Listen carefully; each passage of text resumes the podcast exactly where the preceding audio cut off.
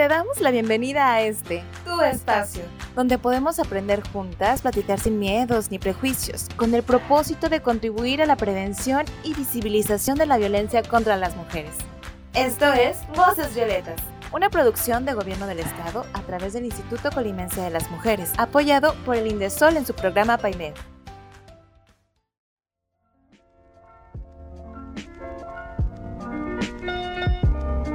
Hola, bienvenidas a Voces Violetas, un espacio para ti, un espacio para todas. Esta es una producción del Gobierno del Estado a través del Instituto Colimense de las Mujeres, apoyado por el Indesol en su programa PAIMER. Hola, ¿qué tal? Yo soy Cire y hoy me encuentro con Marisa. Hola, ¿cómo están? Estoy muy emocionada de estar aquí. Para esta serie de mujeres en diferentes ámbitos, hoy invitamos a una nueva voz violeta. Ella es Mireya Guaye. Estamos muy contentas por tenerte aquí. Eh, recordemos que estamos en los 16 días de activismo de los días naranjas y pues bueno, vamos a empezar un poquito a desmenuzar el tema porque vamos a hablar sobre mujeres y la salud. Y bueno, Mireya, ¿cómo comenzaste tu camino en tus inicios? Eh, bueno, yo soy egresada de la Facultad de Medicina de la Universidad de Colima. Egresé ya eh, hace algunos ayeres, en el año 2008. Eh, continué mi formación médica en, el programa de especialización. Eh, regreso a Colima en 2014. Eh, me continúo preparando. soy, bueno, estoy terminé la maestría en ciencias médicas ahí mismo en la Universidad de Colima. Actualmente soy estudiante de doctorado también. en cuanto al ámbito laboral, eh, he trabajado eh, tanto en instituciones públicas como privadas. Eh, fui médico eventual en el Instituto Estatal de Cancerología e ingresé al Instituto Colimense de las Mujeres como médica de atención a las mujeres víctimas de violencia en este año y pues actualmente me encuentro elaborando con ellas. Excelente. Pues ya nos diste un poquito del panorama que tienes en tu carrera. Y pues bueno, haciendo memoria, ¿cuál podrías recordar que fue un momento en tu cabeza que hizo clic en el sentido de despertar feminista? Eh, creo que fue en el momento en el que yo misma me di cuenta de ciertas situaciones que, que eran consideradas como normales, pero en realidad eran violentas. Entonces, el, darte cuenta por ti misma de que una situación no es normal es cuando, cuando tu mente dice, ok, ¿qué está pasando? Esto, o sea, estoy inmersa en una situación violenta o eh, cuál es el, el trasfondo que hay. Entonces, a partir de ahí fue cuando empecé a analizar eh, ya las situaciones con más detalle, eh, todo, lo, que, todo lo que es mi entorno para eh, mejorar o para cambiar estas situaciones. ¿Quiénes consideras tus referentes o tu fuente de motivación o inspiración? Creo que todas las mujeres que, que están en las instituciones, que, que, que tienen algún tipo de cargo, que ya superaron las barreras de género, que a pesar pues de las, de las limitaciones o de las barreras que se nos ponen por el hecho de ser mujeres, que ya lo superaron y que esa posición o ese lugar que tienen lo ponen al servicio de los demás, yo creo que esas mujeres me merecen toda mi admiración. Eh, estoy rodeada de mujeres eh, valiosas, de mujeres que trabajan todos los días por hacer una sociedad y un mundo mejor. Tengo hermanas, eh, mi mamá es mi ejemplo.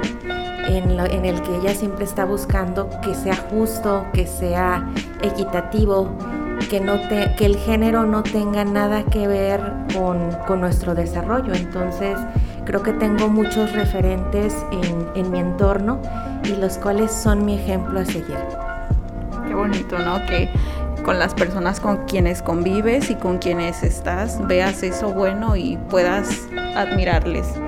De hecho, me gusta que cada vez sea más común escuchar a mujeres decir que crecieron en un entorno lleno de mujeres empoderadas o mujeres líderes o mujeres que se encargan de las cosas porque lo hace ver más, obviamente debería ser normal, pero lo hace ver más normal y te sientes más segura por eso. Y les echas porras y te pones feliz por ellas. Nos empoderamos juntas gracias a los logros de otras mujeres. Además de que sabes que tus derechos como mujer están protegidas, protegidos, perdón. Este, el hecho de estar rodeada de mujeres que reconocen sus derechos y reconocen los tuyos y luchan por ello, digo, pues es el mejor entorno en el que nos podemos final de cuentas acaban siendo una inspiración, ¿no? Para ti, ¿tú tienes como algún referente en el sentido de la salud que te inspire o te motive? Eh, sí, sí, en realidad este, tengo compañeras que son muy admirables, eh, se han que se han desarrollado no solo en lo profesional, sino en lo personal, en el ámbito familiar, que han sabido combinar todas estas partes y que las convierte en mujeres empoderadas. Entonces, eh, no puedo mencionar a una sola, realmente eh, así es. Qué bonito, qué sororidad tienes. y pues bueno, eh, retomando un poco el tema, como médico, como persona de la salud, has enfrentado retos en el sentido de género, porque muchas veces encasillan a esa profesión solamente para hombres. Entonces, ¿qué retos son los que has enfrentado tú? De hecho, creo que siempre he sido una mujer de retos, que, se ha, que, se ha metido en áreas que, que son consideradas para hombres, por ejemplo, el área quirúrgica entonces, este, realmente eh, siempre he tratado de desafiar esa parte de tú no puedes porque eres mujer. O sea, creo que eso ya es obsoleto. Entonces, eh, mi reto pues es todos los días. O sea, realmente todos los días tenemos que luchar con esas ideologías que algunas personas todavía tienen. Entonces, el, tan solo, o sea, la práctica profesional es un reto. Sí, definitivamente. Bueno, yo creo que todas las, o la gran mayoría de las especialidades médicas ejercen violencia eh, sobre, sobre sus, sus residentes. Entonces, eh, yo cuando cuento mis experiencias en la, en la especialidad, les digo que lo único que les faltó fue pegarme, porque realmente otras formas de violencia las ejercieron. Entonces, fueron fueron situaciones muy difíciles en las que no puedes comer, no puedes tomar agua, no duermes, no te dejan ir a casa, duras una semana durmiendo ocho horas acumuladas en toda la semana, o sea, ojalá fueran ocho diarias, ¿no? Entonces, este, eh, acumulé mucha ira en ese entonces, aprendí a canalizarla, a, trabajar para erradicar eh, la violencia que está a mi alrededor. Eh, no solo, o sea, con conocidas, con, toda la gente con la que me topo, es no te dejes, o sea, si te das cuenta que eso no es normal, eh, te has puesto a pensar en, en esa situación, entonces em, realmente las, las mujeres que atiendo en el, en el instituto eh, llegan devastadas, llegan en situaciones, bueno, viven situaciones muy difíciles, entonces mi, mi trabajo o mi misión con ellas es que realmente crean que son valiosas, que son fuertes. Eso, eso yo siempre se los digo, o sea, son fuertes desde el momento en que decidieron dejar la situación violenta, o sea, eso ya es un símbolo de, de una fortaleza tremenda. Entonces, eh, si tú se los dices, te lo creen. Y, o sea, y se les estás diciendo la verdad. El problema es que nadie se los había dicho antes.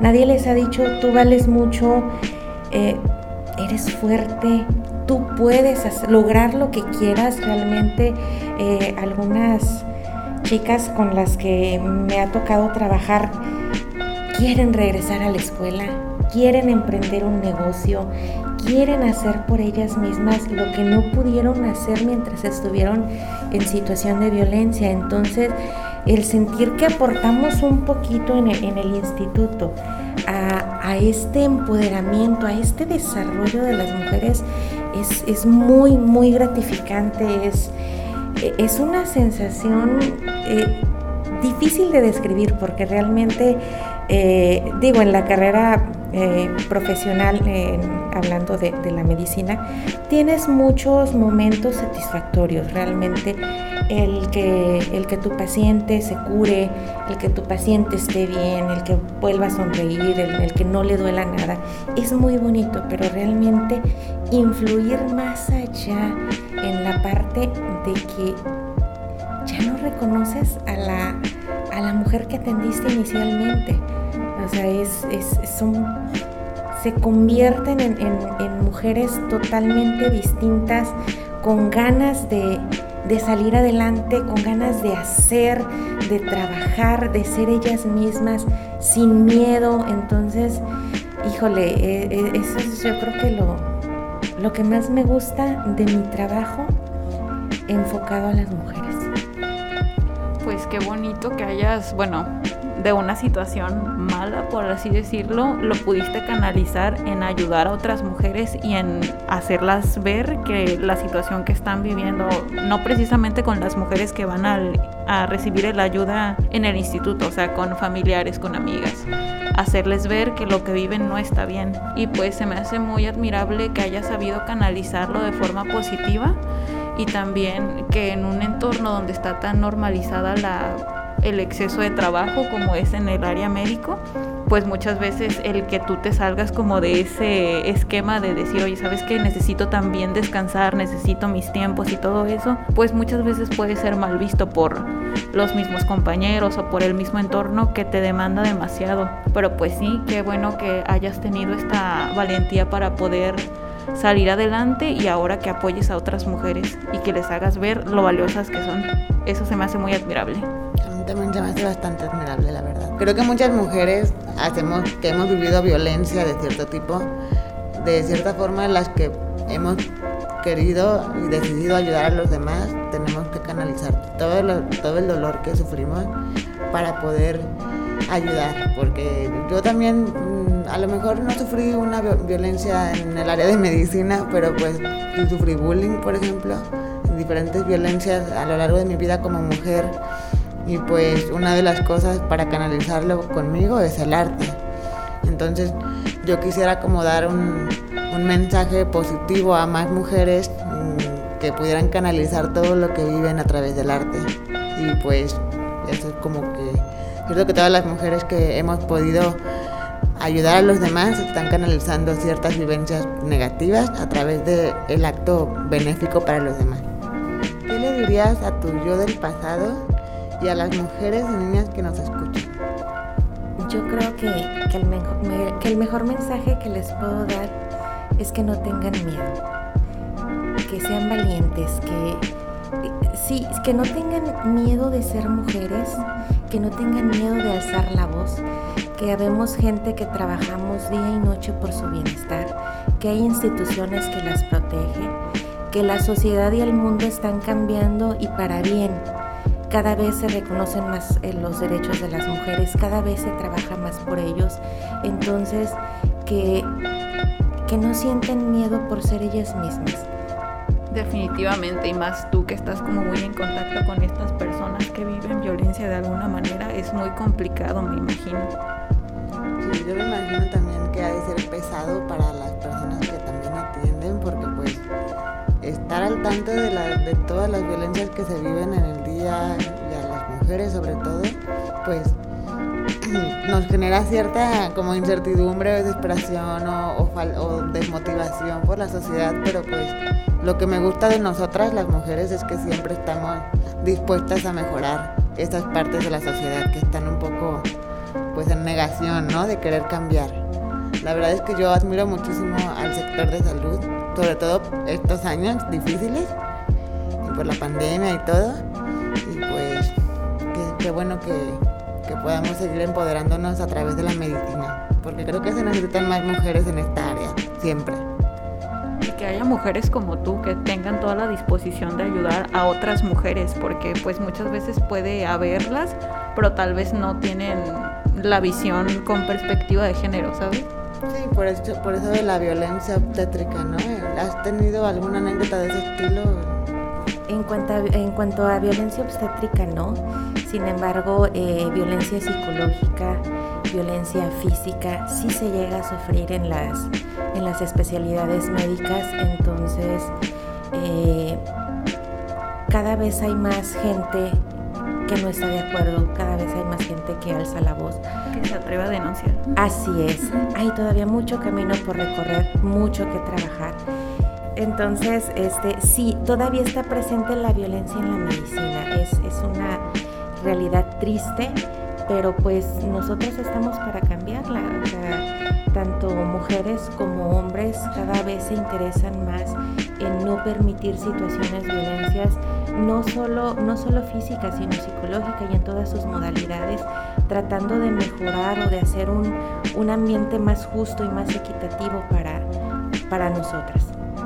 Tan solo el hecho, eh, recuerdo de haber escuchado a personas que comentan que muchas veces les dicen prejuicios o les dicen cosas no agradables cuando están pariendo a las mujeres. O sea, también tal vez no es algo que les hagan físicamente, pero psicológicamente sí les afecta. Como las frases de, ah, pues te hubieras acordado cuando estabas en el acto, ¿verdad? Ese tipo de frases, pues. Yo también he escuchado cosas como, por ejemplo, que a los doctores les dicen doctor y a las doctoras les dicen señorita. Y eso a mí se me hace un poquito, oye, pues, ¿qué onda? Los dos son doctores, o sea, hay que, hay que tratar a la gente con su nombre profesional, con su título. No importa que seamos mujeres, eso no nos quita nuestro valor profesional. Y también tengo, por ejemplo, una, una pariente que es enfermera. Y es increíble la cantidad de acoso que recibe por parte del personal médico. Y pues se me hace todavía algo impresionante porque si estás ahí para ayudar a los demás y salvar la vida de los demás porque estás ejerciendo una violencia que no, no es tan coherente con lo que estás haciendo. Realmente, o sea, ¿quieres ayudar o no quieres ayudar?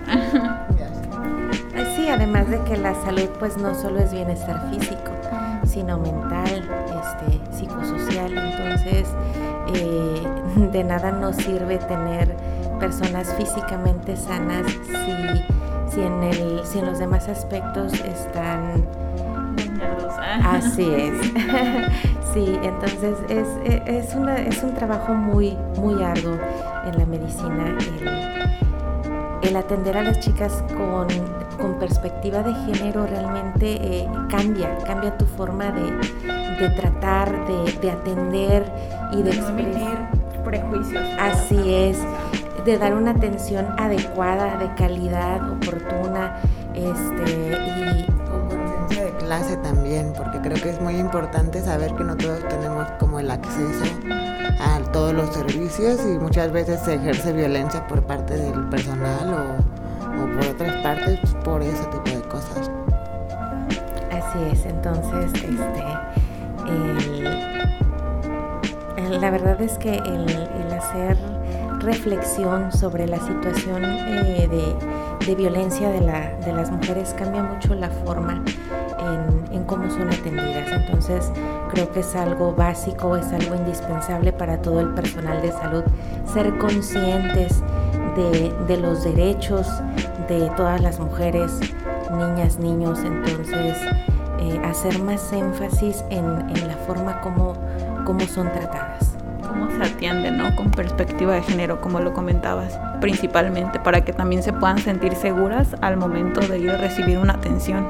Así es, y sobre todo que no se sientan ni atacadas, ni juzgadas, ni, ni violentadas, porque realmente también se pudiera llegar a ejercer este, violencia desde nuestro consultorio. Entonces es importante siempre tener la conciencia de la atención con perspectiva de género. Conclusión, la verdad es que ya saben que la violencia no respeta nivel académico, ni situación económica, ni nada de eso. Todo está en que pues podamos ser empáticos, empáticas y empáticas para que pues logre, logremos una armonía general en toda la sociedad. Ya es momento de tumbar esas barreras de género. Y pues el sector de salud es muy importante, hay que valorarlo más, hay que... Sí, no, principalmente yo me quedaría con eso, también con, yo sé que es algo todavía como muy eh, utópico de que todo mundo tuviera perspectiva de género y más en personas que atienden a personas que están en una situación física muy difícil. en el caso de los médicos, de las enfermeras, de todas las personas que atienden eh, este tipo de situaciones. ¿Algo más que nos quieras aportar a esta misión? Eh, pues es, yo creo que para, para las médicas, médicos, personal de salud que nos escucha, creo que nosotros podemos también identificar eh, situaciones violentas, entonces estar atentos. Eh, aparte de, de, brindar la atención de calidad con perspectiva de género, también podemos identificar los indicadores de violencia que nos puedan, en los que nosotros podamos intervenir. Entonces, eh, pues tenemos tarea. Creo que tenemos mucha tarea para, para tratar de hacer un mundo igual para mujeres y hombres. Me quedo con eso. y pues bueno, es momento de despedirnos. Muchas gracias a todas las personas que nos sintonizaron desde su casa, coche, oficina o espacio en el que se encuentran. Voces Violetas es un programa del Instituto Colimense de las Mujeres impulsado por el gobierno del estado de Colima. Recuerden que la contingencia nos obliga a quedarnos en casa, pero nunca, nunca a tolerar ningún tipo de violencia. Muchísimas gracias por acompañarme en esta misión. Gracias a ti por invitarme a este episodio. Gracias por la invitación. Y nos escuchamos en otra emisión. Bye. Adiós. Bye.